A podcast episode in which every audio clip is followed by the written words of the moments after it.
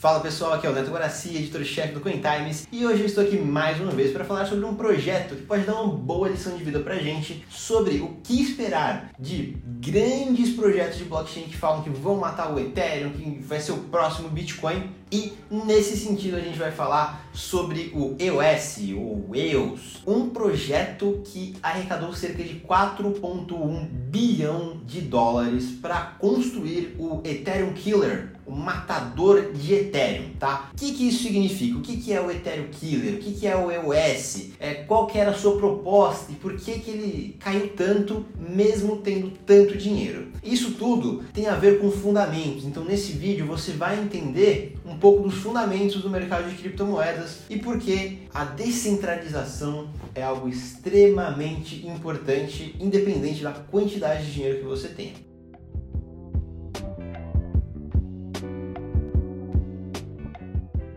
O EOS foi um projeto criado e pensado por Daniel Larimer. Quem é essa pessoa? Ele é o desenvolvedor de alguns projetos que foram extremamente é, conhecidos na sua época, basicamente a BitShares, que hoje atualmente não é relevante no mercado de criptomoedas, mas que para a época, lá para antes de 2016, era um projeto meio diferente, meio revolucionário, que buscava ter uma espécie de exchange, uma corretora de, de criptoativos, onde você poderia criar é, tokens, é, stablecoins, que na época nem, nem era conhecido como stablecoins, para negociar em blockchain. Tá? Então era uma ideia é, interessante que fez muito sucesso, ficou entre as 100 maiores criptomoedas e hoje eu acho que não está nem entre as 200 maiores. Tá? Ele também criou o projeto Steemit para a criação de conteúdo utilizando criptoativos, projeto esse que mais tarde foi vendido para a rede Tron. O Daniel Larimer ele é extremamente conhecido no mercado de criptomoedas por conta desses projetos e da sua atuação. E aí em 2018 ele resolveu criar a EOS, que seria o Ethereum Killer, o matador de Ethereum. O Ethereum hoje é a segunda maior criptomoeda, criptoativo do mercado, o Ether, né, o, o ativo Ether, que tem uma plataforma de smart contract. O que, que isso significa? É uma plataforma de contratos inteligentes você consegue criar contratos que se auto-executam. Uma tecnologia extremamente interessante que a gente já explicou aqui nesse canal, só dá uma procurada. Mas o EOS tinha alguns pontos de diferença que eles prometiam no próprio white paper. Eles prometiam milhões de transações por segundo, eles prometiam também um sistema completamente diferente, que inclusive eu lembro que na época é, ele falava que era um, um ele comparava com um sistema operacional descentralizado. Então, algumas pessoas achavam que era uma espécie de Android, mas não tinha nada a ver com isso, né? Porque o sistema em blockchain dele é, tinha a ideia de utilizar dois tipos de memória e processamento como é, maneiras de, de alocar recursos. Né? Então, por exemplo, eu poderia alocar no meu no, na rede iOS uma quantidade X de armazenamento para minha corretora, para o meu projeto de aplicativos descentralizados. Né? E o iOS teria, de acordo com os computadores conectados na rede, uma grande quantidade de tanto memória de armazenamento quanto memória rápida para executar os processos e também os próprios processos. A velocidade da execução seria extremamente rápido porque eles teriam um sistema de DPoS ou Delegated Proof of Stake. O que, que é isso, Delegated Proof of Stake? Digamos que eu tenho um token e eu delego esse token para uma terceira pessoa, um validador. Esse validador, tendo é, esse token é, parte dos tokens da rede, ele pode validar as transações por mim. Então eu estou confiando é, esse token, muitas vezes eu não dou esse token, eu só dou o poder de votação desse token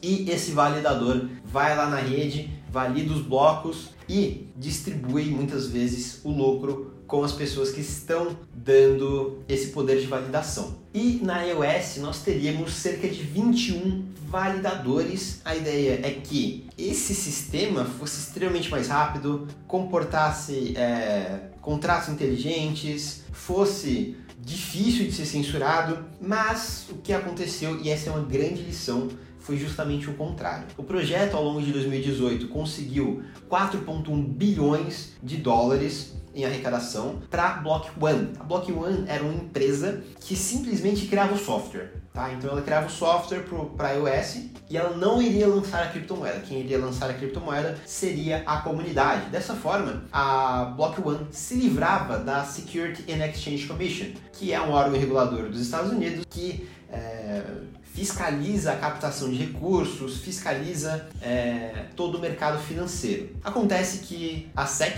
Security and Exchange Commission, simplesmente achou, depois de alguns anos, depois de 3, 4 anos, que a Block One infringiu algumas regras e aplicou uma multa pesadíssima de alguns milhões de dólares para a Block One, essa empresa que fazia o software. No final das contas, a comunidade teve dificuldade para lançar o software porque ele era extremamente complexo e ele necessitava de muitas condicionais para ser, é, ser iniciado, tá?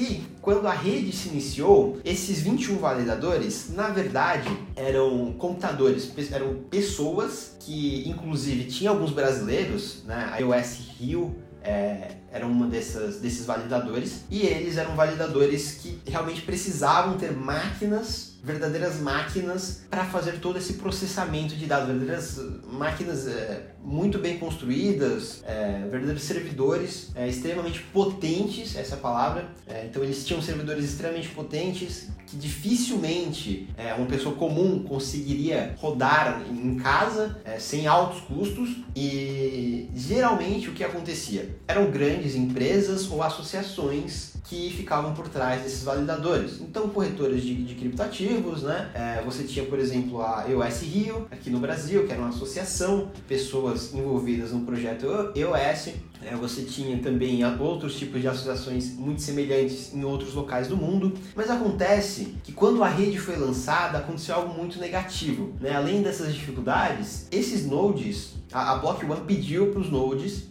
congelar a conta de cerca de 34 pessoas, 34 endereços, na verdade. A gente não sabe se são 34 pessoas, mas o ponto é que essas pessoas elas eh, a gente não sabe realmente se elas deveriam ter tido a conta congelada ou não. A comunidade na época ficou muito em dúvida quanto a isso e ficou se perguntando se realmente esse sistema era descentralizado o suficiente para que, quando o governo de algum país como Canadá, Afeganistão, é, pedisse que a Block One congelasse ativos de, de algum cidadão, de algum cidadão livre, eles estariam protegidos ou não. É, foi um começo extremamente conturbado. É, dentro da própria organização da iOS, você tinha muito dinheiro, então a divisão dentro da comunidade para onde esse dinheiro ia ser aplicado também gerou muitas confusões. E a Block One foi acusada, inclusive, de fraude pelo, pela, pela SEC, como eu tinha falado. Né? Eles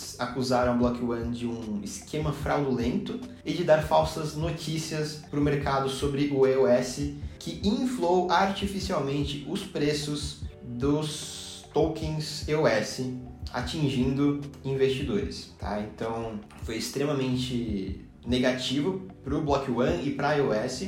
A criptomoeda caiu mais de 90% do seu preço máximo histórico. Hoje não é uma das grandes criptomoedas do mercado, não é o Ethereum Killer que foi prometido e, na minha opinião, justamente por essa falta de descentralização, que inclusive o próprio criador do Ethereum, Vitalik Buterin, afirmou que na época ele já previa que a quantidade de nodes na rede do, do EOS seria muito menor do que na rede do Ethereum, por conta da necessidade de computadores extremamente potentes. Além disso, nós tivemos diversos congestionamentos na rede, porque o método de alocação de recursos não estava muito bem definido. Na verdade, ele estava muito bem definido, contudo, a rede acabava tiltando, né? ela não dava conta da quantidade de processamento, da quantidade de memória, e isso travava a adoção de usuários, isso é, afastava desenvolvedores, mesmo com todo esse dinheiro. Tá, então o que aconteceu entre 2018 e 2022? Os desenvolvedores saíram do projeto, inclusive é, não há muitas transações financeiras ativas no iOS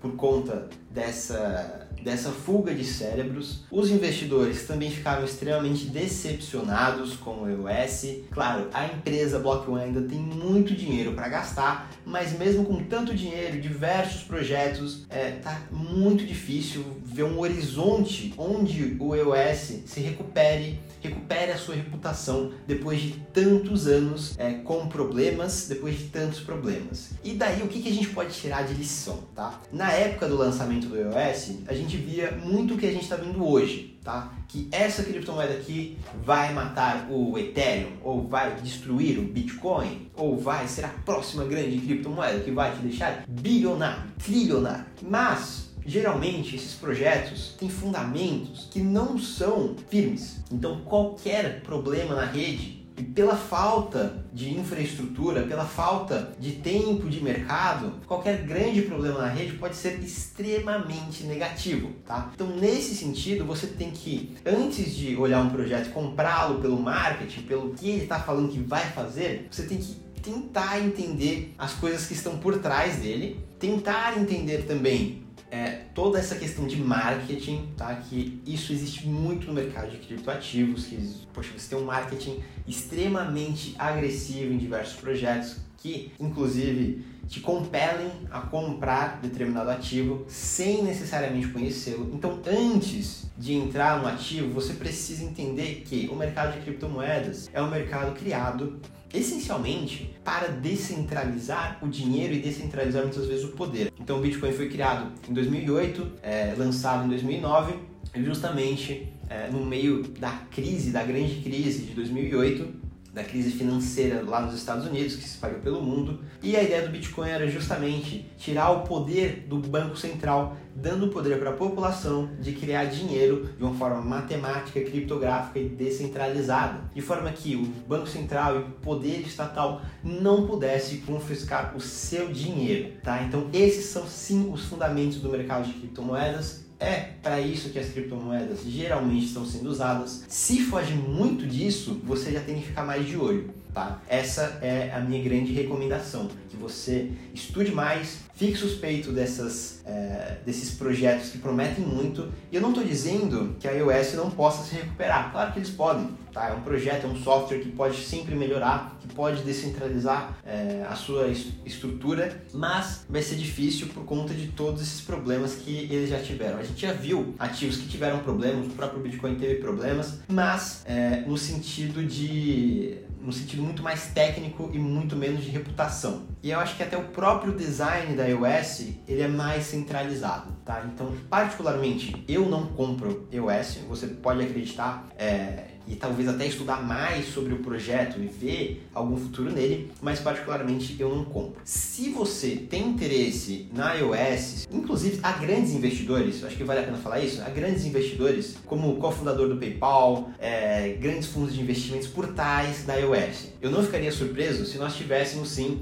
uma alta no preço, tá? Sem necessariamente mudar os fundamentos. Mas, contudo, eu particularmente vejo outros projetos, outros projetos que inclusive aprenderam com toda essa saga da iOS com muito mais potencial, tá? Então é por isso que nesse caso eu não recomendaria, que esse canal não é de recomendação, mas eu não investiria o meu próprio dinheiro na iOS. Na verdade, nunca investi, apesar de ter estudado o projeto desde o começo. Então é isso aí, pessoal. Eu espero que vocês tenham gostado. Se vocês acreditam na iOS, se vocês veem algum futuro nesse criptoativo, estudaram a fundo e realmente acreditam que o preço pode subir, bom, você pode comprar esse ativo e mais, mais de 100 outros na Novadax em real. Então basta acessar novadax.com.br, fazer um Pix e pronto. Você já consegue negociar Bitcoin, Litecoin, US, Monero, Bitcoin Cash diversas outras criptomoedas e criptoativos. É isso aí, pessoal. Até a próxima!